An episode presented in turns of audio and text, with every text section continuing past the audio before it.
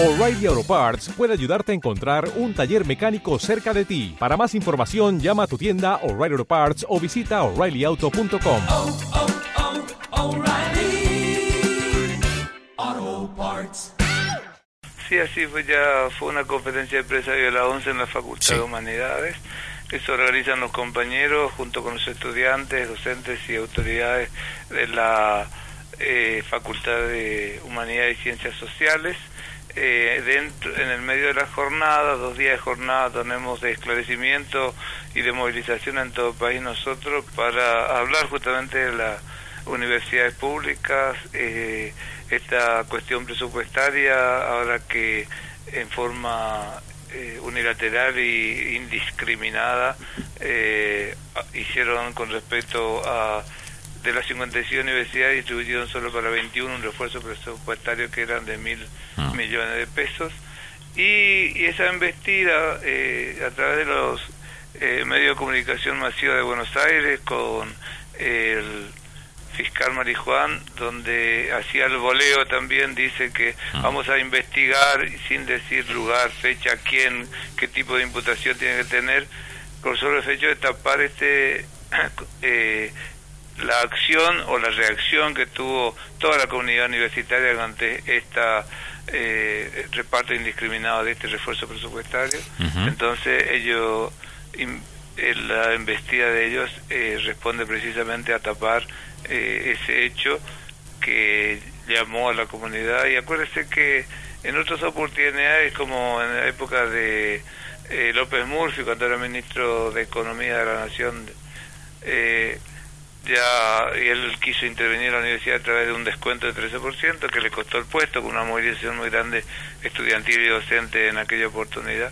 Eh, nuestro análisis, bueno, ya conocemos, es una, una cuestión cíclica, vienen por la universidad pública, ya este gobierno antes de asumir, incluso en plena campaña, dijo de que hay demasiadas universidades y no puede ser gratuita, por ejemplo. Claro. Entonces, eso hace que toda la comunidad universitaria empiece a defender Mm. unos derechos que en vez de mandar los hijos de los trabajadores y de los campesinos a, a los grandes centros, la universidad llegó hasta donde está ellos con toda esta política. Bueno, viene con, con eso, con todo, desde el partido judicial hasta eh, todas estas cosas que estamos viendo de- día a día. Con la previa, obviamente, previa campaña de este gobierno, ya se la veían venir a esta situación, ¿no? Sí, sí, este, hay que arancelar, es un costo muy alto, hay demasiadas, no sé qué hacen tantas universidades, todos esos eran lenguajes repetidos durante la campaña, eh, tanto con el candidato de Cambiemos como el eh, candidato del Frente Renovador Massa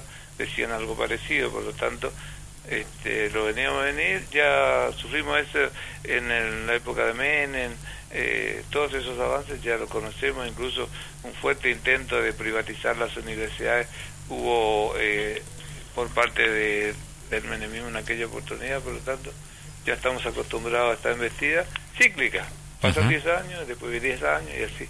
Claro. Eh, Aníbal, y mm, las pretensiones, esas investigaciones que dice Marijuán, ¿son como un poco, ¿cómo lo toman? ¿Irresponsables, se puede decir? Eh, mucho más que eso, me parece. Es una acción política. Eh, el gobierno llama, le llama a- al diario Clarín le dice saca esto, saca eso, hacia el voleo, entonces Marijuán se toma de eso. Nunca un fiscal eh, eso hizo en la Argentina.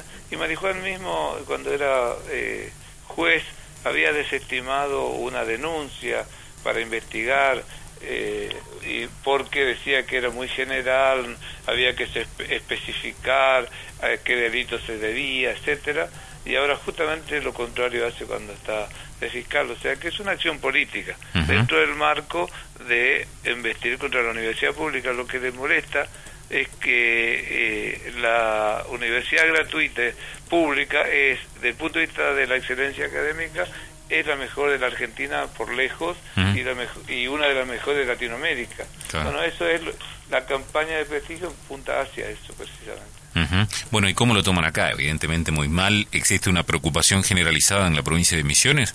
Sí, porque este, desde el punto de vista eh, presupuestario, si hay ahogo presupuestario, ya las becas estudiantiles, las becas de los albergues, eh, los comedores van a resentir. Ya nosotros veníamos diciendo desde junio Ah. eh, que iba a pasar esto.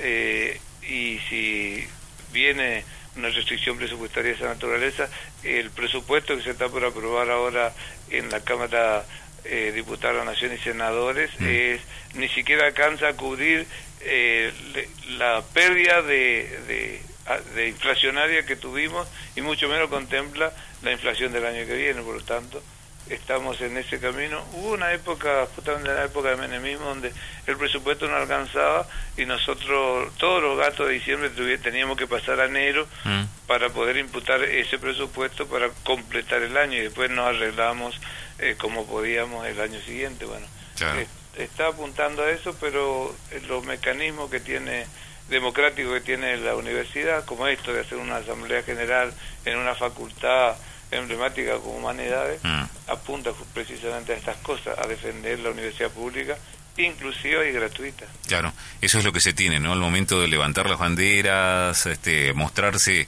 en pie de guerra, por así decir, pero para luchar por algo justo, por la educación, que tanto es suma, sirve y es necesario, eh, la gran mayoría no duden en hacerlo, ¿no? Se suman. Aquí de Misiones, digo, se apuesta mucho a eso. Sí, sí, todo en, en todo el país se suma porque está defendiendo en definitiva la educación del hijo de uno, Sí. el que sale y uno siempre eh, cree que la movilidad social se produce precisamente con el conocimiento y el conocimiento es la base, es la herramienta principal Mm. para el progreso, por lo tanto eh, defender eso en realidad está defendiendo una calidad de vida de los argentinos. Eh, Aníbal, por último, de no reverse esta situación, que evidentemente no será así, por parte, si, fuera por parte del gobierno nacional o de esa idea que se tiene, ¿va a ser un año duro en el 2017 para la educación pública? Este año ya fue bastante duro eh, y el año que viene eh, va a ser, con solo hecho de aprobarse ese presupuesto ya eh, estamos eh, eh, esperando que va sea duro. Nosotros somos en ese sentido eh, poco optimista porque ellos firmaron un acta donde iban a abrir las paritarias para acompañar la inflación en septiembre y no lo hicieron. Y ahora vienen por nosotros, el primer con- convenio colectivo de trabajo lo aprobamos en julio del año pasado, se firmó, y ahora vienen por cambiar los convenios colectivos de trabajo. Entonces, Claro. además dijo en una conferencia de prensa que la, eh, la forma de, de salir de este enriedo eh, macroeconómico y político que tiene el gobierno es precisamente eh, flexibil- la flexibilización laboral. Por lo tanto, eh, va a estar complicado, sí.